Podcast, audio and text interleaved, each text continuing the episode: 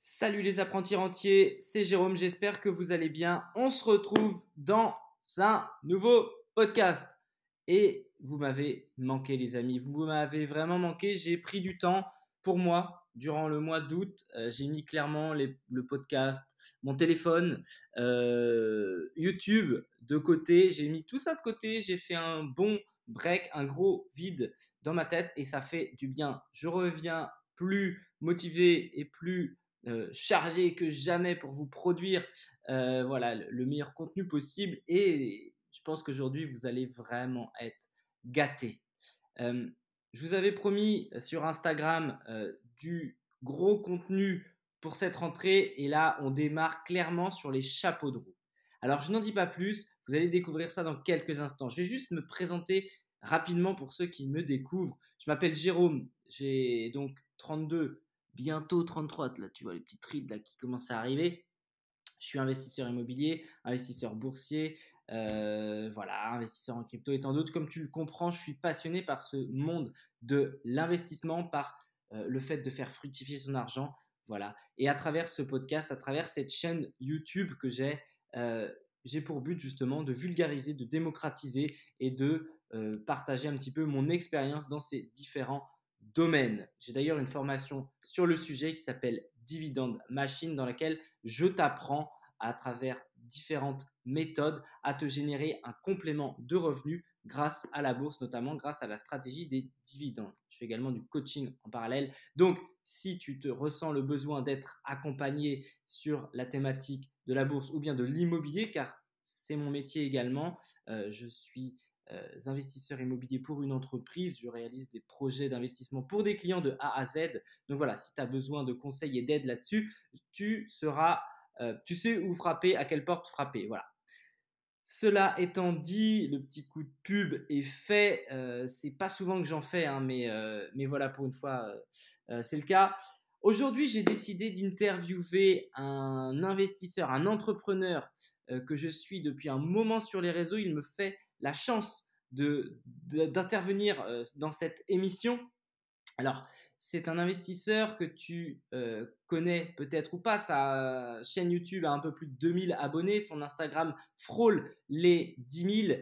Euh, c'est vivre de tes investissements. Son prénom, c'est Jérémy. Son de famille, c'est Pajot. Et il a fait, il me fait vraiment le plaisir et l'honneur de, d'intervenir sur cette chaîne donc l'introduction étant faite, on se retrouve sans plus tarder en compagnie de Jérémy. Profite bien, ouvre grand tes oreilles. Il y a du très très très très lourd euh, qui t'attend. Euh, et puis euh, n'hésite pas également à prendre des notes. C'est full valeur gratos, comme dirait l'autre. Allez, on se retrouve en compagnie de Jérémy. Il y en a pour une heure. Accroche-toi bien, ça va bombarder. Donc, on se retrouve en compagnie de Jérémy qui me fait le plaisir de répondre euh, bah, à ma sollicitation. Jérémy, déjà, bonjour. Salut. Comment vas-tu? Très bien, et toi? Ça va, merci bien.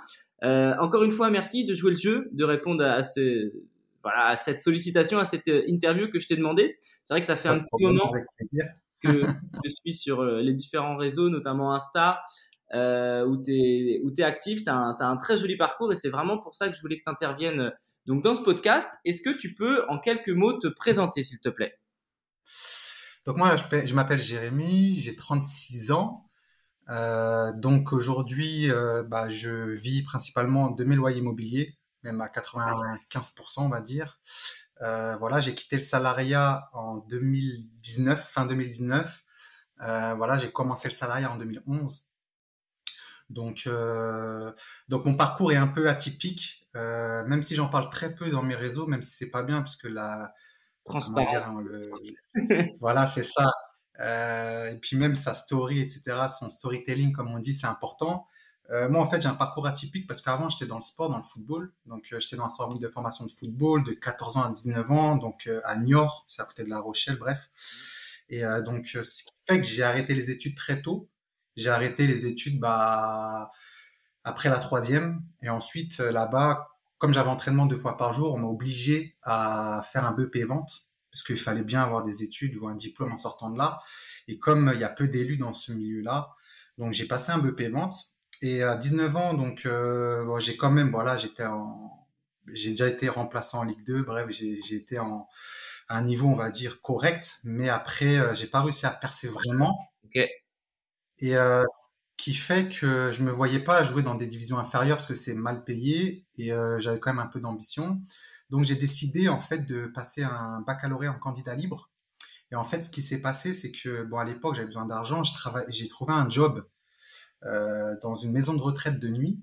D'accord. Et à l'époque, il n'y avait pas de 4G, il n'y avait pas de Wi-Fi, il n'y avait rien du tout. Ce qui fait que euh, bah, ça m'obligeait à, à, réviser parce que j'avais vraiment rien à faire à part surveiller euh, les chambres toutes les deux heures. J'avais un bouton et je devais appuyer pour montrer que la personne euh, âgée était toujours dans sa chambre. J'avais rien à faire, ce qui fait que ça m'a obligé à réviser. Et donc ça tous les jours, quand tu révises 6, 7, 8 heures par jour ton bac entre guillemets, j'avais jamais été au lycée. Et bah j'ai eu mon bac comme ça, j'ai eu un bac littéraire parce que c'était plus facile quand tu pars de zéro. Okay. Et après je suis allé à la fac donc, je suis à la fac de Nice parce que je voulais également changer de région. Euh, donc, j'ai vécu un peu sur la Côte d'Azur. Et ensuite, bah, j'étais tellement motivé euh, par l'économie et la finance que j'adorais ça. J'ai travaillé, travaillé. Et puis après, j'ai postulé à la Sorbonne pour faire mon Master 1 et Master 2. Et euh, voilà. Et c'est comme ça que je suis rentré dans le monde du travail. Et ensuite, j'ai commencé au Luxembourg. Pourquoi au Luxembourg? Parce que je voulais un peu bouger de la France. Je voulais voir autre chose. Et puis au Luxembourg, moi en plus, je suis rentré dans le, dans le monde du travail en, plein, en pleine crise financière. C'était en 2000, euh, 2010, 2010, 2011, etc. le marché du travail était un peu plus difficile dans la finance. Et au Luxembourg, c'était un pays encore en, en croissance. Et euh, voilà, j'ai trouvé mon premier job. Donc, je faisais euh, de l'audit financier. Donc, je validais les comptes des sociétés. C'est là où j'ai commencé à apprendre vraiment, euh, bah, à part, à part, voilà, à part mes études qui m'ont permis vraiment de comprendre la finance, en plus à Sorbonne c'était un magistère, donc c'était quand même du haut niveau. Là, euh, à la, au Luxembourg, j'ai vraiment appris à comment marchent les sociétés, comment ils faisaient du bénéfice, euh, et j'auditais principalement des fonds d'investissement. Donc euh, voilà. Très Ce qui fait que euh, voilà, j'ai vraiment compris comment marche la finance parce que justement, je regardais les portefeuilles des fonds d'investissement, il y avait des fonds d'investissement un peu partout, euh, que ça soit en microfinance, sur les, sur euh, voilà des thématiques euh, plus private equity, qu'ils investissent dans des dans des actifs dont l'immobilier peu liquide, etc. Et c'est comme ça que j'ai commencé à, à, voir les rendements qu'ils faisaient, etc., etc. Et après, je me suis dit euh, pourquoi moi je pourrais pas investir, même si j'ai pas d'argent comme les fonds, je suis pas milliardaire. Bon après les fonds c'est l'argent de, de, beaucoup de monde réuni. Et, euh, et, en même temps, le salariat me plaisait pas trop. Euh, je travaillais beaucoup, etc. Je me sentais un peu renfermé. Je me suis dit, bah, je vais essayer moi-même d'investir mon argent. Et à l'époque, donc c'était en 2012, euh, donc c'était ma première année de salariat. Il n'y avait pas de formation, tout ça. Il n'y avait rien.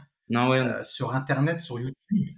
Je sais même pas sur YouTube si à cette époque-là, il y avait, allez, peut-être une ou deux personnes qui parlaient d'immobilier sur YouTube. Je pense même pas. Je, je peut-être qu'il y en avait, mais je, voilà, je me suis démerdé tout seul. Et en fait, euh, voilà, donc j'ai commencé à investir. Mon premier investissement, c'était en 2012, c'était un immeuble de rapport. Direct. Euh, voilà, direct. Ouais. Direct, pourquoi? Parce que à l'époque, j'avais fait une étude de marché et je voyais que les immeubles de rapport étaient moins chers à l'unité que que les comment dire que les appartements. Et puis en fait, moi, comme à l'époque, je voulais pas payer d'impôts, je voulais faire du LMNP.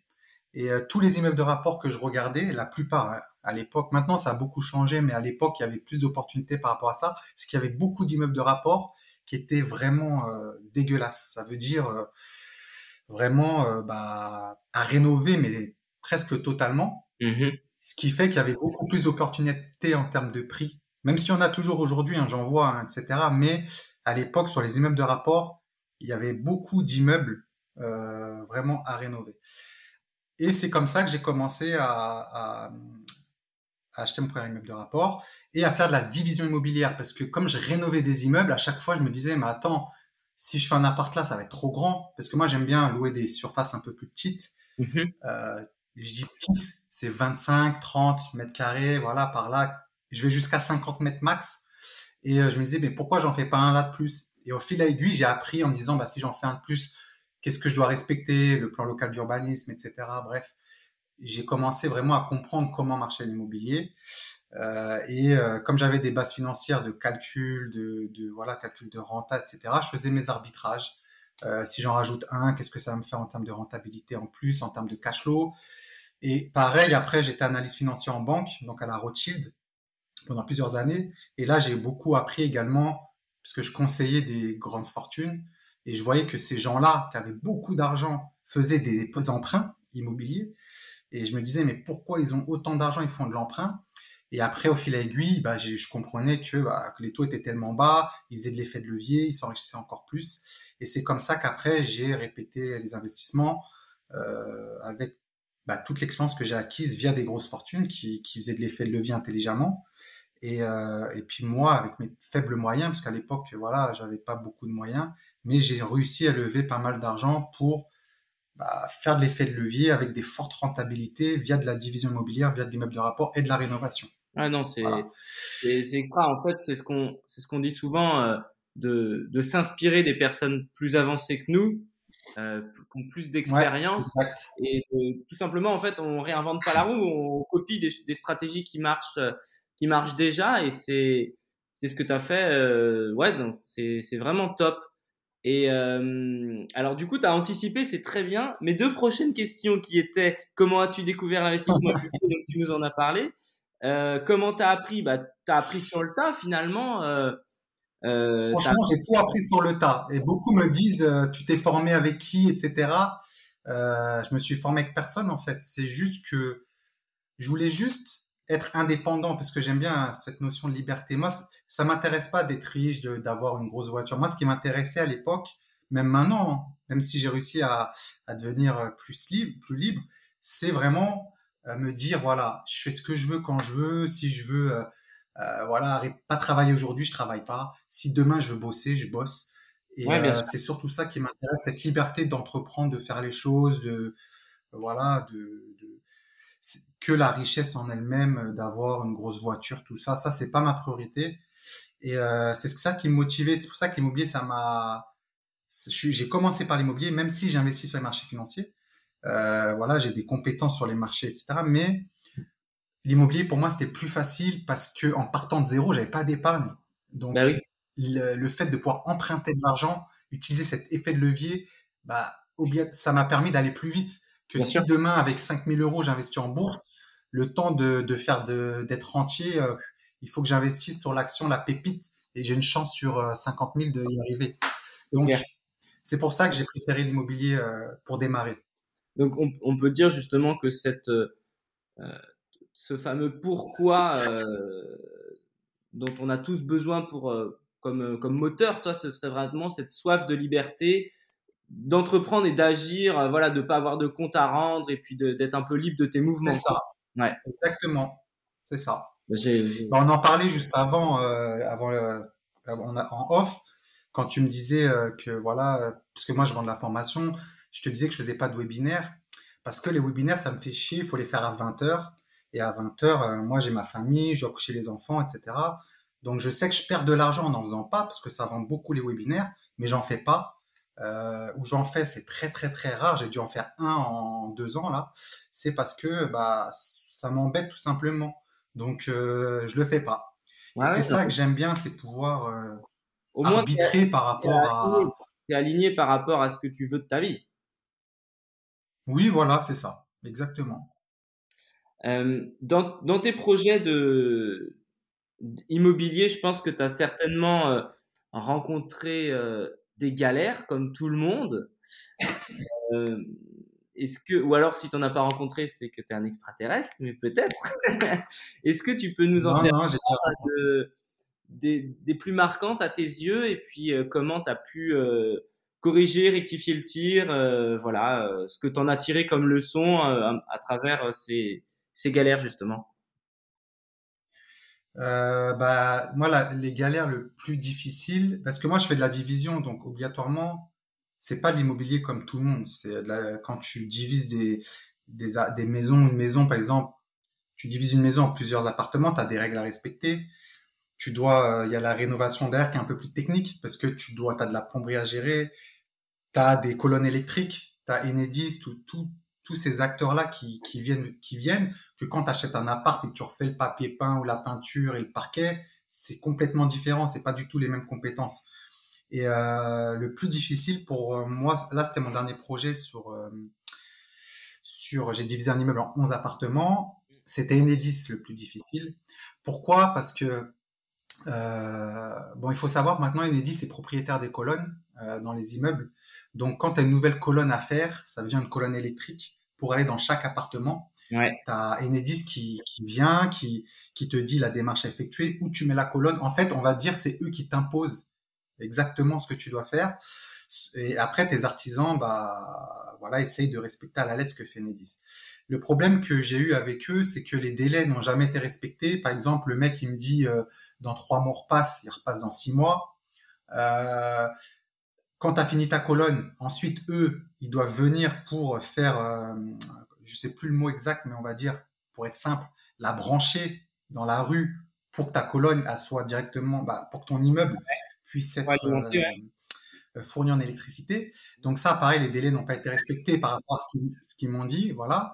Ensuite, tu as les compteurs Linky. Donc moi, j'en avais 11 à mettre, même 12, parce que j'avais le hall de l'immeuble à, à, justement à fournir en, en, compteur.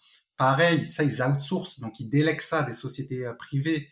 Euh, ils respectent pas leur délai du tout. Ça veut dire qu'ils vont te donner une date comme, euh, je sais pas moi, le, le 4 septembre. Le 4 septembre, tu vas appeler, il y aura personne qui te répond, et finalement, ils vont venir le 14. Donc toi, qu'est-ce que tu peux Toi, tu es en galère. Pourquoi? Parce que, un, il faut que tu aies tes compteurs Linky qui soient en marche, que tu aies ton numéro de compteur, etc., pour que tu puisses mettre un locataire dedans. Mais à chaque fois que tu as du retard, moi, personnellement, dans ce projet-là, chaque mois de retard, c'était 6500 euros de loyer. Tu vois? Ouais. Donc ça veut dire quoi? Ça veut dire que si eux, ils te mettent trois mois de retard, ça te fait 18 à 20 000 euros, ce qui ouais. est beaucoup d'argent. Ouais, carrément. Tu vois? Et, euh, et en fait, voilà, moi, mes artisans, la société avec qui je travaille, c'est des sociétés de corps, euh, tout corps d'état, il n'y a pas de problème, j'ai peu de soucis vis-à-vis euh, -vis de les rénoves, tout ça, il y a toujours tout qui a été, qui a été fait. Mais après, c'est par rapport à tout, tout ce qui est euh, Enedis, les retards, les engagements qu'ils prennent, qui ne respectent pas. Donc moi, j'ai même dû prendre, euh, juste pour pour pas te cacher vraiment les choses, c'est que Enedis, j'ai dû leur mettre la pression en leur disant, écoutez, vous m'avez donné une date par email. Euh, moi, à cause de cette date, je perds tant par mois suite à votre retard. Et ben, je vais euh, saisir la justice pour euh, avoir des dommages et intérêts. Il y a que comme ça que ça a bougé. Et encore, ils ont bougé. euh, ça n'a pas bougé aussi mais voilà, c'est vraiment les galères que j'ai reçues. Euh, donc ça, c'est vraiment la ce qui m'a vraiment stressé. C'est pas que ça m'a stressé, mais quand tu perds 20, 25 000 euros juste à cause d'autres personnes Bien sûr. qui s'en foutent un peu que tu perdes 6 7 000 euros par mois, euh, voilà, c'est de l'argent. Il y en a, ce sera peu d'argent. Pour moi, 25 30 000 euros, c'est c'est de l'argent. C'est même beaucoup d'argent. Donc euh, ça, c'était un peu une galère que j'ai reçue sur mon dernier projet. À part ça, euh, j'ai déjà eu un impayé d'un locataire. Ouais. Ça a duré C'était mon longtemps. seul locataire de mon bah en fait, euh, c'était le seul impayé. En fait, moi j'ai toujours soit des étudiants, donc j'ai la garantie visale, donc j'ai jamais de problème d'impayé. Au pire, c'est l'État qui prend en compte. Ou sinon, j'ai toujours des garants, d'accord? Mais là, en fait, c'est un locataire qui, euh, j'avais pas de garant. En fait, je m'entendais très très bien avec lui. Un peu. Euh, j'ai fait confiance, j'ai peu de garant. Et en fait, avec la crise Covid, euh, il a perdu son, il était serveur, euh, il était étudiant serveur et en même temps il a perdu son job. Il n'a pas retrouvé de job étudiant. Il avait plus à gérer son loyer. J'ai trouvé un arrangement. Bah après voilà, j'ai dû j'ai dû soit je le mettais en justice et voilà j'allais attendre. On a préféré trouver un arrangement. Mais ça c'était voilà, ça c'est de ma faute. Sincèrement, je, euh, je pense pas que ça m'arrivera une nouvelle fois. Au pire des cas, j'aurai une assurance impayée. Euh, mais c'est moi qui, qui a mal géré sur ce coup-là. J'ai donné trop confiance parce que quand quand pendant 10 ans t'as pas d'impayé, moi aujourd'hui j'ai 25 locataires. Dans les 25, chaque année j'ai toujours eu mes loyers en temps et en heure. Et bah tu te poses pas la question, tu te dis ça peut pas m'arriver en fait. Et quand ça t'arrive, bah tu dis finalement j'aurais dû prendre un garant ou j'aurais dû prendre euh, soit une caution visale, j'aurais pu prendre une caution visale. À l'époque, c'était gratuit. Euh, là, aujourd'hui, j'aurais reçu mes loyers. C'est juste que j'ai fait confiance euh, dans le rush avec toutes mes activités, parce que moi, je gère mes biens. Bah, malheureusement, je suis allé un peu trop vite. Donc, voilà, on fait tous des erreurs. Ça m'est arrivé une fois, mais je pense pas que ça m'arrivera une seconde fois. Si ça m'arrive un impayé, je serai couvert par une garantie garant ou garantie visale ou autre. Mais là, sur le coup, j'ai, voilà, ça arrive. Donc, c'est vraiment mes deux seules mauvaises expériences dans l'immobilier. Qui reste. Euh, mais bon, juste pour aussi. Euh, ouais, mais après, ça m'a pas impacté financièrement. Parce que moi, j'ai des loyers. Le loyer, il était de 385 euros. C'est un studio. Donc, comme j'ai que des immeubles de rapport, ça m'a pas impacté, en fait. c'est noyé. Ça, c'est très important. C'était noyé dans la masse. Donc, finalement, financièrement, je l'ai pas senti. Euh, c'est juste plus euh, pour sa fierté, son ego. On se dit, mais. Euh, gueule, quoi. Pour l'honneur, on se dit, mais le mec, il me respecte pas, il paye pas. C'est plutôt ça qui est chiant, plutôt que financièrement, finalement. Ok. Si tu diversifies bien, c'est pour ça que c'est important de diversifier ses logements et pas. Par exemple, moi, je, connais un ami qui a un, immeuble, un, un, appartement à Paris, il le loue 3500 euros par mois. Je lui dis, mais t'as pas peur? Euh, il me dit, bah, s'il paye pas, parce que bah, c'est chaud. Donc lui, il paye une, il paye une assurance impayée au max, mais euh, mieux vaut toujours diversifier quand même son, son, portefeuille. Je suis bien d'accord avec, euh, avec toi. Tu disais là, du coup, tu as 25 locataires, donc 25 lots, j'imagine. Ça représente à peu près combien d'immeubles, à combien de temps de chez toi? C'est quoi un petit peu ta, ta stratégie de vu que tu gères tout donc, euh, ça, ouais donc moi j'investis pas plus qu'une heure de chez moi. Ok. Euh, maintenant maintenant parce que j'ai déjà j'ai déjà revendu un immeuble qui était plus qu'une heure. Ça représente euh, j'ai donc j'ai un immeuble de 8 un immeuble de 11 et j'ai un immeuble de 6 logements donc ça fait trois immeubles. Voilà ça me fait pour être transparent à peu près entre à peu près 8500 de cash flow net, sachant que j'ai investi il y a 10 ans et puis moi je joue beaucoup sur les crédits, ça veut dire que euh, mon premier crédit, juste pour te dire un exemple, hein, euh, mon premier crédit en 2012, je payais 2000 euros par mois, j'avais 3300 euros de loyer. Mm. Aujourd'hui, ce même immeuble, parce que moi je, je garde hein, sur le long terme, ce même immeuble, comme j'avais négocié une extension de crédit, aujourd'hui je paye 880 euros de mensualité. Ouais, donc rallongé. J'ai rallongé la durée. bien sûr. Je paye 880 euros de, de mensualité pour 3500 euros. Pour, tu vois? Donc, en fait, moi, plus le temps avance, plus mes cash augmentent. Parce que je fais des renégociations. Tant, tant que les, taux sont bas, tant que la banque centrale, euh, tant qu'il y a du quantitative easing, bon, bref, c'est plus technique, bah, les, tant que les taux resteront bas, euh, ce sera profitable aux emprunteurs pour faire du cash flow et comme je dis souvent à mes participants de formation, ton cash flow à N, donc à l'instant T, sera pas le même dans 4 ans, 5 ans, parce que tu pourras euh, allonger ton prêt, surtout pour les jeunes. Hein, si, si tu as moins de 40, 45 ans, tu peux le faire. Tu peux l'allonger, euh, augmenter ton cash flow et euh, voilà, euh, et, vivre mieux. Donc c'est pour ça que le cash flow, tout ça, beaucoup disent oui, c'est important, etc c'est important, tout dépend. Si tu vis que de ça, oui. Si tu es salarié à côté, ton cash flow, tu t'en fous. Le plus important, c'est ton cash flow quand tu voudras arrêter de travailler. Donc, ça va. Le plus important, c'est surtout d'avoir un, logement qui tourne avec de la forte demande locative, une rentabilité qui soit pas dégueulasse. Mais le plus important, c'est surtout d'avoir un, cash flow qui, qui puisse évoluer dans la durée. Ouais, c'est intéressant hein, comme, euh, comme, comme, j'avais entendu moi parler euh, lors d'un mastermind, euh, il y avait un participant, euh, il avait un immeuble en nom propre qu'il s'était racheté avec sa propre société.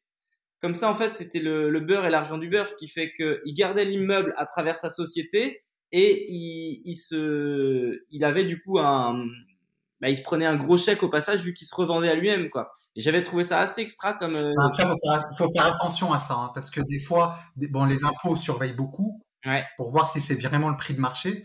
Et de deux, tu as les frais de notaire à repayer, hein. donc il faut faire attention. Oui, Mais des fois, il y en a. Euh, donc des fois, c'est intéressant. Ça va dépendre vraiment du, du bien. Après, après, faut voir aussi, parce que s'il se met SCI derrière, ça dépend s'il a lié, il a, il aura quand même l'IS à payer. Bon, faut voir. C'est des arbitrages à faire. Ça dépend vraiment du, de l'immeuble. Ouais.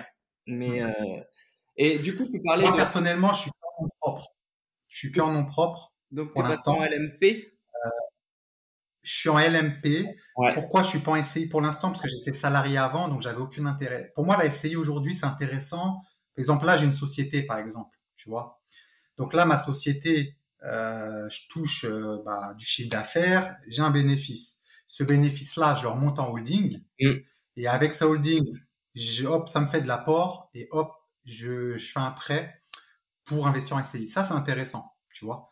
Après, quand tu en nom propre, tu es salarié, tu sais, es en LMN, surtout si tu es en LMNP au départ, tu aucun intérêt d'être en SCI, tu payes, mais il faut de la rénove, hein. tu payes pas d'impôts.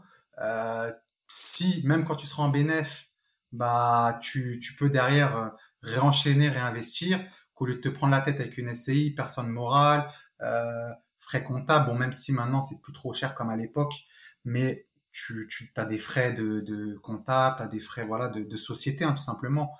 Euh, donc moi, pour, avant, j'avais pas l'intérêt en tant que salarié, mais maintenant, j'ai l'intérêt d'ouvrir des SCI. Ok. Ouais, parce que tu as une société commerciale à côté qui crache, euh, euh, je dis ça vulgairement, hein, mais qui fait du bénéfice. Donc du coup, c'est vrai qu'avec la holding, ça te permet de redispatcher, de te faire des apports, des. Ouais, non, mais c'est sûr. Exactement. Voilà. Que avant, j'avais pas de société, donc euh, je voyais pas l'intérêt de faire une SCI. Ok. Sachant que je payais pas d'impôts euh, pendant des années, parce que moi, comme je fais de la divise, dans la division, tu as énormément de rénovations. Souvent, mes rénovations étaient plus, sont plus importantes que le prix du bien. Donc, je suis tranquille pendant des années euh, en termes d'impôts, donc je ne voyais pas l'intérêt d'acheter en SCI. Ça, au niveau de la banque, euh, ça me fait poser cette question. Euh, le fait que des fois, tu as des banques qui tiquent à avoir des, des rénaux plus importantes que le prix du, du bien. Ça, ça t'a jamais posé de problème? Alors, le, les banques, bah, les banques demandent plus d'apports, euh, souvent. Parce qu'il y a un peu plus de risques. Mais après, ça va dépendre. Le premier projet, ils vont te demander un peu plus d'apport. Après, non. Après, euh, le, le, risque des banques, c'est surtout le risque euh, de faillite de société. Il y a beaucoup de, de chantiers qui s'arrêtent, surtout maintenant avec la crise Covid. En plus, moi, j'ai emprunté euh, bon, mon dernier projet euh, juste pendant la, pendant la crise Covid, en fait. Okay. ça commençait la crise Covid, donc on était dans une incertitude totale. Et, euh, mais le fait que j'avais déjà fait travailler avec la, la même société euh, qui est déjà là depuis plusieurs années, qui m'avait déjà fait du bon travail, etc., etc., la banque est rassurée. Donc euh, après, c'est un projet à vendre. Hein, c'est bah tu viens pas les mains dans les poches. Hein, il faut, faut c'est clair. business plan. Après, voilà, c'est c'est okay. du travail de, de présentation de projet. Et toi, tu, tous les biens que tu cibles, ce sont des. Aujourd'hui, un immeuble de rapport déjà divisé, ça t'intéresse pas? Non, parce que la renta sera pas. Moi, je vise minimum 10% net, minimum. Après, je peux viser 8 ou 9 si je suis dans un emplacement vraiment premium. Bien sûr. Euh, quand je dis premium, euh, par exemple, moi j'ai un immeuble, je dis pas les villes parce que après euh, j'ai plein de messages sur Insta. Ouais, moi aussi je cherche là, t'as acheté où? En fait, j'aime bien. Il y a, il y a, j'ai un, un, emplacement premium. Bah, mon premier immeuble 2012. Euh, je suis proche d'un tramway dans une ville de plus de 150 000 habitants. Ok. Euh, vraiment, tu aller à pied. Euh, pour moi, à partir du moment où tu as un tramway, tu es dans une ville de plus de 100 000 habitants et que tu es proche à pied d'un transport en commun. Quand je dis transport en commun, c'est tramway, ligne de bus avec des bus toutes les 5-10 minutes, pas un bus qui passe toutes les heures, hein, toutes les ouais. 5-10 minutes, et, ou un, ou un, un métro ou quoi, pour moi, c'est du premium parce que ta demande locative va exploser puisque tous les gens qui n'ont pas de voiture, etc., tu vas les attraper facilement. Donc ça, voilà, ça, je peux avoir du 8-9. Sachant qu'à l'époque, j'avais réussi à avoir du 10, mais j'avais pas mal de rénov à faire. Sinon, après, dès que je fais de la division, je vise minimum 10. Pourquoi? Parce que j'ai un risque derrière moi. J'ai un risque. Bah, je dois respecter euh, le plan local d'urbanisme de la ville. Des fois, j'ai un permis de construire à déposer. Par exemple, sur mon dernier projet, il y avait une boulangerie j'ai dû la transformer en habitation, donc j'ai un changement d'affectation à faire. Mmh. J'ai des colonnes électriques avec Enedis à gérer. T'as, t'as, t'as... En fait, tu dois te payer en rentabilité, sinon dans ces cas-là, euh, si tu as du 7 ou 8, je préfère investir dans un logement euh, qui est déjà fait, avec un peu de rénov et, et pas me prendre la tête. Tu comprends? Donc pour moi, si je au-delà de 10, c'est parce que derrière, il y a un travail que d'autres ne feront pas ou qui n'ont pas les compétences de faire. Donc c'est pas de la magie. Tout le monde me dit ouais 10 ou 12, c'est de la magie. Sachant que sur mon dernier projet, je suis même à 15, je suis même pas à 10. Là, je dis 10 parce que c'est un minimum. C'est dur. C'est un minimum. Mais derrière, il y a du travail. Tu Bien comprends? sûr, Ce travail, je dois être rémunéré. Bien sûr. Mais je dois être rémunéré en, en, en rentabilité. Bien sûr. Donc, c'est pour ça que la division rémunère plus, mais derrière, tu as plus de travail, tu as plus de risques. Et, euh, euh, juste un, un, petit point, euh, je connais quelqu'un aussi à une licence. Tu m'entends? Ouais, ouais, très bien, ouais. Ouais, je disais, il y a beaucoup aussi de gens qui investissent dans l'immobilier à 3-4%, des gens lambda qui investissent dans l'immobilier, qui vont se prendre la tête à gérer un locataire, qui vont se prendre la tête à, avoir peut-être un risque euh, quelconque de dégradation de, de l'appartement, qu'au derrière, euh, ils investissent euh, sur une SCPI en ligne, ils vont avoir du 5, ils vont avoir plus, ils vont rien faire, ils auront un gérant qui va tout gérer, ils auront un portefeuille diversifié, et c'est ça que les investisseurs ont du mal à comprendre parfois, c'est que ta rentabilité est liée à ton risque et aussi liée au travail que tu vas faire derrière. Si demain euh, tu fais une division, bah, si tu as du 6%, ça sert à rien. Investir euh, dans un logement lambda, euh, une société même de clé en main, du 6, tu rien à faire. Et au final, voilà. Donc c'est pour ça que mes rentabilités, c'est juste lié aussi également à la spécificité de la division ou même de l'immeuble de rapport. Quelqu'un qui achète un immeuble de rapport, obligatoirement, il demande une rentabilité supérieure. Il y a plus de risques de rénovation. Bref, c'est un projet un peu plus gros qu'un appartement lambda. Euh, donc c'est normal qu'un immeuble de rapport demande un peu plus de rentabilité. Et euh, en termes de, stratégie de, recherche, est-ce que tu as des, un quota? Là, tu disais que ton premier bien, c'était dans une ville de 150 000 habitants. Est-ce que tu te dis, il y a, je sais pas, il faut que la ville fasse 15 000, 20 000, sinon en dessous, j'y vais pas? Ou alors, Moi, j'ai une ville. Moi, je comprends ta question. Moi, j'ai une ville, euh, mon dernier immeuble, c'est une ville à la 7-8 000 habitants. Mais après, euh, ma demande locative est très forte. Ma demande locative, d'ailleurs, est plus forte que ma ville de 150 000 habitants. Ok. Donc, ça veut rien dire. C'est juste que moi aussi, je pense en termes de liquidité. Euh, pour revendre un bien dans une ville proche d'un tramway à 150 000 habitants ou un immeuble, ce sera plus rapide que qu'une ville de 7-8 000 habitants. Tu comprends? Parce que Généralement, quand tu investis euh, dans une ville euh, plus grande, tu as plus d'investisseurs parce que les investisseurs euh, ne cherchent pas dans les coins autour. Généralement, ils veulent souvent, surtout les SCI familiales, des gens qui héritent de l'argent ou qui veulent investir dans les mots, ils vont aller plutôt dans des grandes villes. Ils vont pas prendre beaucoup de risques. Sachant que dans des petites villes, j'ai même plus de rendement, j'ai plus, des fois, j'ai plus de demandes locatives dans des petites villes que dans des grandes villes. Mais après, je pense juste en termes de liquidité. Il faut que mon portefeuille aussi, il soit liquide. Imagine, demain, il m'arrive un truc de fou, j'ai besoin d'argent, il faut que je liquide un immeuble. Bah, j'ai pas envie que ça me prenne euh, six mois. J'ai envie que ça me prenne euh, deux mois, tu vois. C'est pour ça aussi que je joue aussi sur le sur la liquidité. Mais liquidité égale moins de rendement. Ouais. Ok, non, c'est très très intéressant. C'est vrai que moi j'avais en tête, là sur mon premier immeuble, on est dans une ville de 50 000 habitants, si je dis pas de bêtises. Donc pareil, ville étudiante, en plus donc bonne demande locative. Là, je suis sur un projet, euh, je touche du bois, j'espère que ça va aller au bout. Euh, on est sur une ville de 6 000 habitants, mais euh, pareil, les fausses annonces euh, intéressantes, pas mal de demandes. Donc, mais par contre, oui, c'est vrai que de, but en blanc, tu te dis à une ville de 6 000 habitants, Bon, j'y serais pas forcément allé, mais force est de constater que finalement, c'est une... sur le papier, ça a l'air d'être une bonne affaire. Ça veut rien dire, hein. Ça veut rien dire en termes de demande locative. Tu, peux avoir des villes, ouais, tu peux avoir des villes avec peu d'habitants. Bon, je te dis pas qu'il y a 50 habitants, hein, mais euh, on va dire des milliers d'habitants qui soient proches d'une grande ville ou proches d'un pôle euh, euh, attractif. Mm. Bah là, tu peux avoir une très forte demande locative c'est surtout en termes de liquidité que ça va jouer. Parce que tu, tu, vas mettre plus de temps à vendre un immeuble dans une ville de 8, de 8 à 10 000 habitants qu'une ville à 150 000 habitants. c'est juste ça finalement. Après, la demande, la demande, euh, si tu as un gros pôle d'activité, il n'y a pas assez de logements autour, euh, tu peux avoir une forte demande sur une ville de 7-8 000 habitants. Hein. Ouais, clairement. Ça veut rien dire. Hein. Euh... voilà, c'est la liquidité. c'est intéressant, tu vois, je l'avais pas beaucoup entendu parler. Euh, ce, ce, cet aspect-là de, de l'immobilier, euh, il n'est pas souvent évoqué, mais c'est vrai que c'est quelque chose qui est, bah, qui est, qui est important, hein, parce que c'est clair, comme tu dis, si du jour au lendemain, pour X raison, tu as besoin d'argent, c'est vrai que déjà le, le process d'une vente immobilière, c'est long, c'est chiant. Alors si en plus tu mets du temps à trouver ton acheteur, euh, ouais, c'est emmerdant. Quoi. Voilà, c'est ça. Euh, Puis j'ai une villa à Bali aussi. Je sais pas si on en a pas parlé. J'ai acheté une villa à Bali. C'est euh, dans mes prochaines questions. Le petit kiff. Ouais, bah pour l'instant ça se passe bien, mais le pays il est fermé actuellement. Ok. Il est fermé aux, touristes internationaux. Mais ça va, j'ai réussi comme. Bon là je suis, je suis plein jusqu'à novembre. J'ai eu la chance de. Bon après, ça se loue quand même, mais je loue moins cher. Mais euh, ce qui est bien, c'est qu'il y a pas mal d'expatriés ou de télétravail. Et eux, ils te louent la villa pendant 2-3 mois à des prix quand même intéressants. Ce qui fait que bah, quand le pays va ouvrir, je serai prêt en tout cas. Mais là, je gagne de l'argent malgré que le pays soit fermé. Donc, je suis très confiant pour le pour, euh, pour l'avenir, en fait. Ok. Ça, t'es passé avec euh, Magnitude?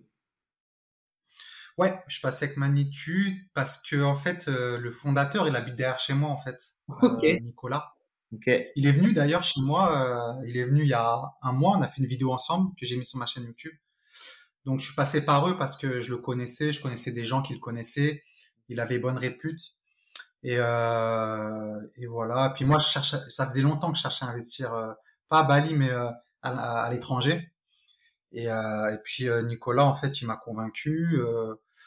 et puis j'y suis allé, quoi. Et puis je regrette pas aujourd'hui parce que c'est vrai, c'est c'est vraiment bon. Là, les, les, constructions sont de bonne qualité et c'est surtout la gestion. Pour te dire, l'autre fois j'ai fait une vidéo euh, avec euh, la responsable de, de Magnitude Management, donc qui gère ta villa, et les mecs ils nettoyaient euh, la poussière sur les palmiers et tout. Tu vois, c'est vraiment ils sont vraiment dans les détails. Ok. Donc euh, c'est non non c'est puis j'ai Ok. Je dis, c'est ce qui fait la différence, le détail. Hein. Euh.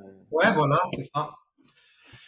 Donc, euh, non, c'est un bon investissement. Après, l'inconvénient, c'est qu'il n'y a pas d'effet de levier, c'est qu'en cash. Oui, ce que j'allais dire, c'est que du cash, ouais. Mm. Donc, j'aurais pu faire plus d'argent, du moins, sur, sur, le long terme, je ne sais pas, mais sur le moyen terme, court terme, en, en prenant cet argent-là, en le mettant en apport et lever de l'argent encore pour acheter un immeuble. Mais j'ai voulu diversifier. Comme je te dis, moi, je suis pas à vouloir euh, gagner le plus possible je suis plutôt à diversifier euh, en liquidité, en rentabilité et en zone géographique. Et euh, à partir du moment où ça permet de vivre confortablement, je vais pas gratter 4-5 000 euros de plus par mois juste en faisant encore du crédit, du crédit, du crédit, du crédit. Ça me sert à rien.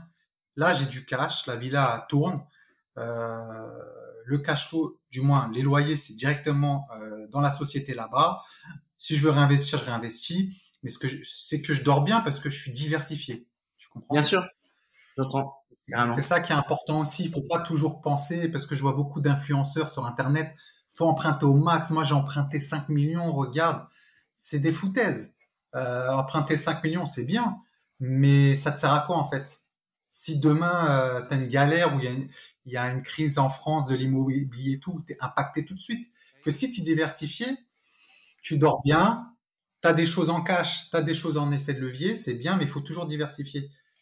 Et euh, même à la Rothschild, hein, les, grosses fortunes, bon, ils n'ont pas notre patrimoine, mais ils diversifient, que ça soit en effet de levier, mais en cash. Des fois, ils vont investir des mobiliers en cash, des fois en effet de levier. C'est une question de gestion du risque, tout simplement, et en zone géographique également. Ouais, c'est, mais c'est là où ton parcours euh, d'analyste financier euh, te sert énormément, c'est que tu as vraiment pu observer un petit peu euh, bah, un peu voilà, c'est ça. C'est, c'est extra. ouais, c'est. Mm, mm. Alors, j'allais dire c'est une chance, mais je crois pas à la chance. Je pense que la chance, ça se provoque. Donc, tes études et le mérite. Ouais, mais après, c'est clair que c'est une chance. Des fois, des, des c'est, c'est quand même un peu de chance d'être dans le bon, dans le bon milieu, quoi, pour euh, apprendre plus vite. Après, euh, si on a la volonté, on peut y arriver sans être dans ce milieu-là. Mais euh, c'est toujours une chance d'être dans un milieu d'investissement et de comprendre plus rapidement comment bah, comment investir, qu'est-ce qu'il faut faire, pas faire, et voilà. Euh, on a pas mal parlé d'IMO. Est-ce que euh, je sais que tu, tu, fais travailler ton argent un petit peu différemment également Tu as pas mal parlé de, de plateformes P2P. Tu en testes une nouvelle là dernièrement. Ouais. Euh, est-ce que ouais. qu'il y a d'autres façons euh, d'investir ton argent euh, que tu utilises? Ben en fait, euh, donc l'immobilier, c'est l'effet de levier, mais mes cash flows, après, je les réinvestis. Et euh, donc moi, j'aime bien les plateformes P2P. Pourquoi? Parce que bon, déjà, j'explique le concept. C'est euh, bah, les plateformes P2P. Bon, il y a plusieurs acteurs. Hein. Il y a Mintos, il y a bref, il y en a, il y en a plusieurs. Et qu'est-ce qu'ils font? C'est qu'ils sont intermédiaires entre un acheteur, un prêteur et quelqu'un qui veut emprunter. Mais il faut savoir que à l'étranger, que ça soit euh, dans les pays euh, autres que la France où on a des taux bas, le crédit à la conso à 11, 12, 13, 15%, c'est normal. Même aux États-Unis, un crédit conso à 8, 10%, c'est normal. En France, on tourne en moyenne sur 5 ans, on va tourner autour de 4, 5%, ce qui est déjà très élevé, euh, sachant que les marchés, les, taux sont très bas sur les marchés. Ce qui fait que moi, je profite de bah, d'Internet, tout simplement, de ces intermédiaires pour prêter mon argent à des taux, à des pays, à des gens qui sont dans les pays, qui veulent s'acheter une voiture, qui veulent s'acheter euh, euh, même une maison, qui veulent s'acheter euh, même pour leur business, bah, profiter que si ils empruntent dans leur pays, ils vont être à 10, 12, 15, parce que les taux dans les pays là-bas, les taux sur les marchés sont élevé, et, ouais. et bah euh, je prête mon argent là-bas. Ce qui fait que pour moi c'est moins risqué. C'est pas que c'est moins risqué, c'est que le taux est moins corrélé au risque. Pourquoi? Parce que les taux sont déjà plus élevés dans ces pays-là. Ça veut dire que si je prête à un Français qui veut s'acheter une voiture à 3 ou euh, je sais pas moi un, un Estonien qui veut euh, emprunter à 10, mon risque indirectement il sera le même parce que je prêterai beaucoup moins, ce sera pas la même voiture. Le Français va acheter une voiture à 30 000 euros. Euh, dans le pays de l'Est, ça va être à 10 000, tu vois. Mais au final, ton risque lié au salaire de la personne, généralement, c'est le risque elle-même. Sauf j'ai des plus gros intérêts. Et ce qui est bien dans les plateformes P2P, c'est que, euh, bon après j'expliquerai également le risque qu'il y a, mais ce qui est bien, c'est que tu peux retirer ton argent rapidement. Tu peux prendre des prêts de trois mois, un mois. Par exemple, mes cautions mes cautions euh, de mes locataires. Euh, là, j'ai touché, parce que sur mon dernier immeuble, j'ai touché à peu près 11 000 euros de caution. Bah ça, je préfère les mettre sur des durées courtes, à 3-6 mois, en maîtrisant un peu les prêts à 10-11%, que euh, de les mettre sur un livret A ou autre. Tu vois ce que je veux dire?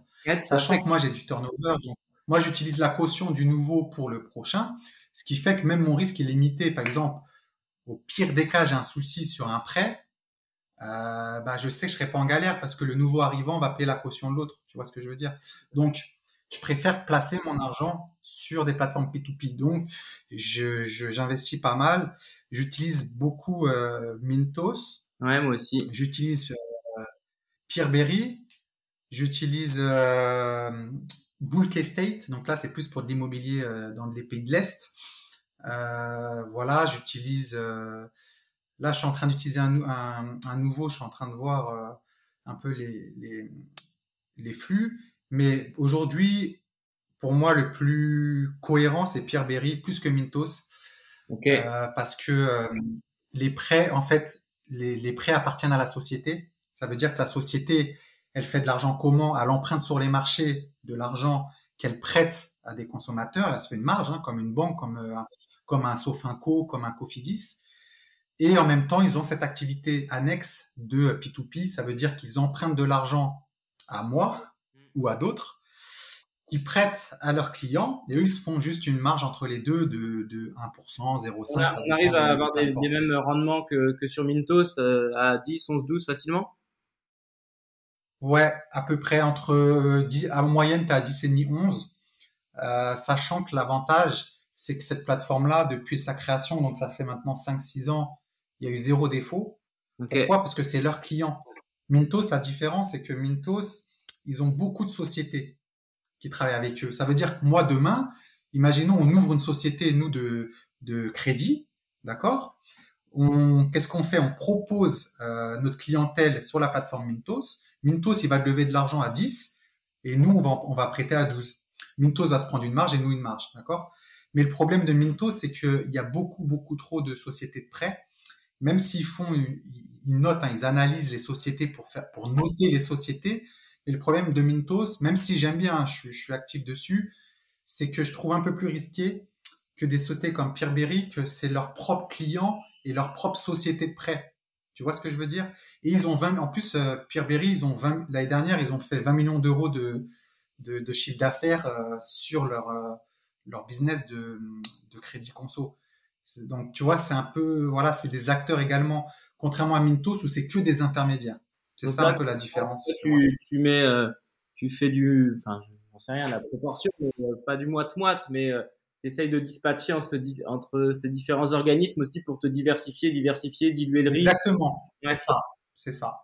C'est ça. Moi, en fait, mon objectif, ce serait euh, de mettre, euh, bon, après, euh, sur les, on va dire, les cinq prochaines années, d'avoir au moins sur toutes ces plateformes à peu près 200 000 euros pour à peu près avoir 2000 euros euh, par mois, 2500, on verra suivant euh, de revenus juste liés au P2P, tu vois on va dire que c'est un salaire euh, médian euh, français. Et puis voilà, et puis j'investis beaucoup aussi, bah, j'investis sur les marchés financiers, PEA, voilà, comme tout le monde, euh, plutôt sur des euh, mid-cap ou sur des euh, sociétés euh, historiques, on va dire. J'investis peu aux États-Unis parce que pour moi, là, en fait, quand il y a les records, etc., j'aime pas trop. Et j'investis pas beaucoup sur les cryptos, même si j'ai investi, euh, j'ai commencé à investir sur euh, sur les cryptos en 2014-2015. Ok. Mais après les cryptos, pour moi, en fait, euh, moi je suis un financier, tu vois. Et quand tu es financier, quand tu analyses une société ou quand tu analyses avant de placer ton argent, tu regardes combien de bénéfices nets ça rapporte la société. Un exemple bête, si je veux investir dans, dans je sais pas moi, euh, une, une, une, société bancaire, je vais regarder, OK, chaque année, combien elle a de bénéfices nets? Parce que je sais que ça dégage des revenus. Et les problèmes du Bitcoin ou des choses comme ça aujourd'hui, pour moi, hein, après, c'est mon avis perso. Je sais qu'il y a beaucoup de gens, qui sont à fond dans le Bitcoin. D'ailleurs, j'ai fait une vidéo sur le Bitcoin. J'ai reçu plein de commentaires. Arrête de parler de Bitcoin, etc. Comme si je m'y connaissais pas, tu vois. Mais il faut savoir une chose, c'est qu'aujourd'hui, le Bitcoin, c'est bien, c'est la mode. Il y a beaucoup, beaucoup d'influence dessus il y a beaucoup de lobbying aussi dessus. Il faut, faut comprendre que même moi, même à la Rothschild, dans des grosses banques comme ça, tu as des, des, des, des, gens qui font du lobbying. Ça veut dire c'est des gens qui ont du Bitcoin, qui ont, des, qui ont de l'Ethereum, qui ont beaucoup de, d'actifs de, ce type-là et qui ont assez d'argent pour payer des sociétés de lobbying pour justement promouvoir cette monnaie parce que plus cette monnaie va être, euh, va être mise, plus ils feront d'argent. Bah tu comprends? C'est un peu marketing d'image lié à la monnaie. Mais aujourd'hui, le problème que j'ai avec ça, c'est que tu te poses la question, par exemple, l'or. Il y en a qui disent, ouais, c'est comme l'or. Ok. Mais l'or, avec l'or, tu fabriques, tu fabriques des bijoux. C'est dans les composants électroniques. C'est dans les microprocesseurs. D'ailleurs, on est en pénurie. C'est une matière première. Faut pas l'oublier. Donc, tu peux pas comparer avec l'or. Tu peux pas comparer avec les matières premières parce qu'on l'utilise au quotidien pour justement, euh, bah, bah, dans notre vie de tous les jours. Euh, dans mon ordinateur, il y a de l'or. Tu vois, c'est des composants qui sont vraiment utiles. Le Bitcoin, c'est bien, mais aujourd'hui, euh, la technologie va rester, ça c'est clair et net. Mais après, le Bitcoin en tant que tel, est-ce que aujourd'hui, même Tesla, Tesla aujourd'hui, tout le monde me dit, Tesla utilise le Bitcoin, c'est bien, mais il faut savoir une chose, c'est que Tesla, dans sa stratégie, c'est de se dire, tous les jeunes qui ont fait de l'argent avec le Bitcoin, ils aimeraient bien qu'ils l'utilisent pour acheter des voitures. C'est ça leur, leur objectif. C'est pas te dire ah le Bitcoin c'est cool. C'est très risqué pour Tesla de, euh, de, de prendre le Bitcoin comme monnaie d'échange. Pourquoi? Parce que ils vont vendre une voiture aujourd'hui à je sais pas à, tant de Bitcoin qui fait 35 000 euros. Demain, imaginons il y a une, bah, le Bitcoin hier 10 ou 15%. Oui. Exactement. Et ben leur marge elle est finie. Bah Donc aucune société aujourd'hui peut utiliser le Bitcoin parce que leur marge, il suffit qu'elle de aller entre 5 et 15 et ben ils sont ils sont dans les clous parce que le Bitcoin il, peut varier de 5 à 15% dans la journée. Donc personne peut l'utiliser. Mm. C'est ça la problématique. Aujourd'hui, une monnaie qui serait euh, super bien, c'est une monnaie comme le Bitcoin, moins volatile. Euh, et il y a une autre chose qu'il faut qu'on sache aussi, c'est qu'avec le Bitcoin, il n'y a pas de politique monétaire. Ça veut dire qu'aujourd'hui, un État, par exemple le Salvador, ils vont pas tenir longtemps. Pourquoi? Parce que dans, dans, ils peuvent pas créer de la monnaie. Et c'est ça l'objectif Bitcoin, c'est que ça soit limité. Mais aujourd'hui, si on sort du Covid, c'est grâce à la création monétaire. Sinon, aujourd'hui, on serait tous au chômage. Et c'est ça que beaucoup de gens ne comprennent pas parce qu'ils ont. Après, voilà, moi, j'ai fait des études d'économie, de finance. Je suis passionné par l'économie. Je lis beaucoup euh, de livres économiques.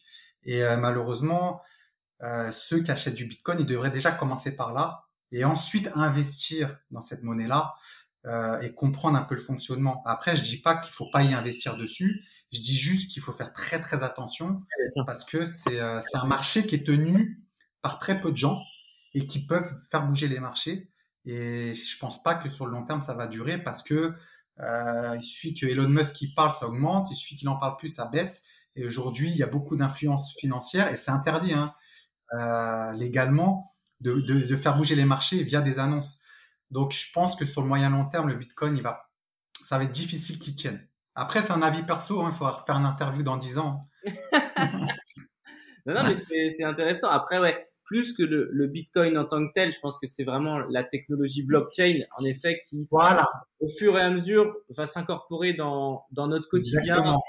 Tu vois, moi, je voilà. comme ça, le, le BTC, oui, c'est c'est aujourd'hui, ça a été euh, la première crypto à être créée. C'est aujourd'hui, il y a, il y a un engouement, mais moi, je crois plus, en effet, peut-être à, à certaines euh, bah, technologies annexes autour de, de cette blockchain. Exactement. Oui, bien sûr. Sur le quotidien, toi, sur les smart contracts, des choses comme ça, vont pouvoir euh, simplifier un petit peu euh, pas mal de choses. Quoi. Non, parce que moi, sur mon Insta, beaucoup de jeunes, euh, qui, voilà, ils disent ouais, là, j'ai investi toute mon épargne sur les cryptos. J'ai même un gars qui m'a dit, il voulait faire un crédit, son crédit étudiant. Écoute-moi, hein, son crédit étudiant, il voulait le mettre sur le Bitcoin. Arrive un moment, c'est juste que je veux alerter. Euh, après, ils font ce qu'ils veulent, c'est leur argent. Mais moi, j'ai connu des crises financières, euh, euh, 2008, tout ça. Euh, Aujourd'hui, même maintenant, les marchés sont très très hauts. Euh, là, il y a les banques centrales qui aident énormément. Aujourd'hui, le Bitcoin, s'il est aussi élevé également, c'est parce qu'il y a les banques centrales, il y a de plus en plus de monnaie. Et aujourd'hui, cet argent-là, il est où sur les actions? Il est sur euh, le non-coté, donc euh, l'immobilier. Il est également sur les actifs numériques parce que bah, c'est la mode, on en parle beaucoup. Mais euh, c'est comme à l'époque, hein, en 2000, il y avait des sociétés, euh, on en parlait énormément, aujourd'hui on n'en parle plus, et qui avaient fait des parcours encore plus élevés que le Bitcoin. Mmh. C'est pour ça qu'il faut être très... J'alerte juste, après, chacun est libre de ses choix. C'est juste qu'il faut comprendre avant d'investir. Moi, le, quand à l'époque j'avais investi sur l'Ethereum, euh, j'ai essayé de comprendre un peu la technologie. Après, je la connais pas comme un spécialiste euh, ou un développeur ou un mineur, mais ce que je veux dire, c'est que il faut toujours essayer de comprendre un minimum. Et moi, le Bitcoin, ce qui me dérange, c'est que quand j'investis un euro, qu'est-ce qui me rapporte en termes de cash flow? C'est pas une société, il n'a pas de chiffre d'affaires, c'est pas de l'intérêt comme Mintos parce que derrière il n'y a pas d'intérêt de consommation, d'accord? Il n'y a pas de contrat. De... Et, euh, et après, c'est une volatilité qui est liée sur l'offre et la demande par rapport à quoi? Tu comprends? C'est difficile à comprendre. Et c'est ça le, la problématique du, du, des monnaies numériques aujourd'hui. C'est plus, comme je dis, du lobbying aujourd'hui que euh, qu'autre chose, quoi. C'est ça qui me dérange un peu, mais bon, après, voilà. Okay. Non, non, c'est mais mon avis perso. On peut pas être euh, focus partout, hein, donc faut, faut bien en laisser de côté. Hein. Moi, c'est vrai que le, le la crypto, ça, c'est une part, euh, une petite part, mais une part présente quand même, mais on peut passer des heures, des heures, des heures à tout analyser. Donc bon, j'ai pas. Oui, pas... voilà, c'est ça, c'est ça. Après, voilà, hein, c'est seul l'avenir nous le dira. C'est de toute façon, il n'y a pas de. Mais aujourd'hui, je préfère investir à du 11% sur euh, du P2P. Je trouve ça largement moins risqué entre mon rendement risque qu'une crypto. Il y a un autre exemple, un mec qui va faire de l'achat IMO, qui va mettre 10 000 euros sur la table, il va lever, euh, je sais pas, moi je dis au hasard, qui va lever euh, euh, 150 000. Aujourd'hui, euh, ces 10 000 euros, s'il a allé 10% de rentabilité sur ces 150 000, il a 11 000 par an, donc il fait du 100% de son cash injecté par an ce qui est plus important sur euh, que va faire le Bitcoin dans les prochaines années. Donc pour moi, l'immobilier aujourd'hui, euh, si tu pars de zéro, il n'y a pas mieux pour faire de la rentabilité de ton cash injecté. Je parle du cash injecté, hein. Mmh. tu vois? Non, c'est c'est vrai, je te, je te rejoins bien là-dessus. J'ai balayé à peu près l'ensemble des questions. On a même parlé d'autres choses encore mieux que ce que je pensais, donc c'est vraiment extra. Euh, merci beaucoup. Euh, c'est le moment. Bah, de rien. Fais ta pub. Donc, où est-ce qu'on peut te retrouver? Sur quelle plateforme? Euh, De toute façon, je mettrai tous les liens dont on a parlé dans la description euh, juste en dessous pour que les gens puissent te, te retrouver facilement. Euh, mais voilà, dis-nous un petit Donc, moi, c'est vivre de tes investissements. Vivre de tes investissements. Voilà, c'est un peu mon nom, entre guillemets, mon nom de scène. j'ai une chaîne YouTube, Vive de tes investissements. J'ai un Instagram, Vive de tes investissements. Et puis là, j'aurai un cabinet de gestion privée, en fait, on va dire du conseil financier, okay. euh, agréé AMF. Hein, je répète toujours parce que il y a tout le monde qui, qui se dit conseiller financier, mais bon, il faut être agréé par l'AMF. Euh, qui je suis en train justement de créer mon site vive de tes investissements.fr, mais qui est toujours pas opérationnel, mais ça va l'être dans les prochaines semaines. Et puis voilà, à part ça, euh, j'ai rien d'autre. On dira euh, très complet. Euh, merci encore pour, euh, pour avoir joué le jeu. Tu as partagé beaucoup, beaucoup, beaucoup de contenu, beaucoup de valeur. Donc, c'est vraiment euh, extra. Je suis très content et je te remercie encore. Euh, Pas de rien. Merci pour l'invitation. Et puis, euh, non, c'est très sympa d'avoir joué le jeu, d'avoir partagé un petit peu ton parcours qui est très complet. Et c'est vraiment, c'est ce que j'aime avec toi, c'est ta simplicité, c'est ce que je te disais. C'est pour ça que je suis venu vers toi parce que, bah voilà, t'es t'es monsieur tout le monde finalement, tu te prends pas la tête. Encore une fois, tu as des valeurs qui sont simples et c'est ce qui c'est ce qui c'est ce qui me plaît en fait. Et euh, tu as cette vision des choses de par ton parcours, euh, tes études, ton parcours euh, voilà dans le salariat et puis euh, tout ce que tu as développé à côté dans dans l'immobilier, euh, c'est vraiment c'est vraiment admirable. Donc encore félicitations pour tout ça.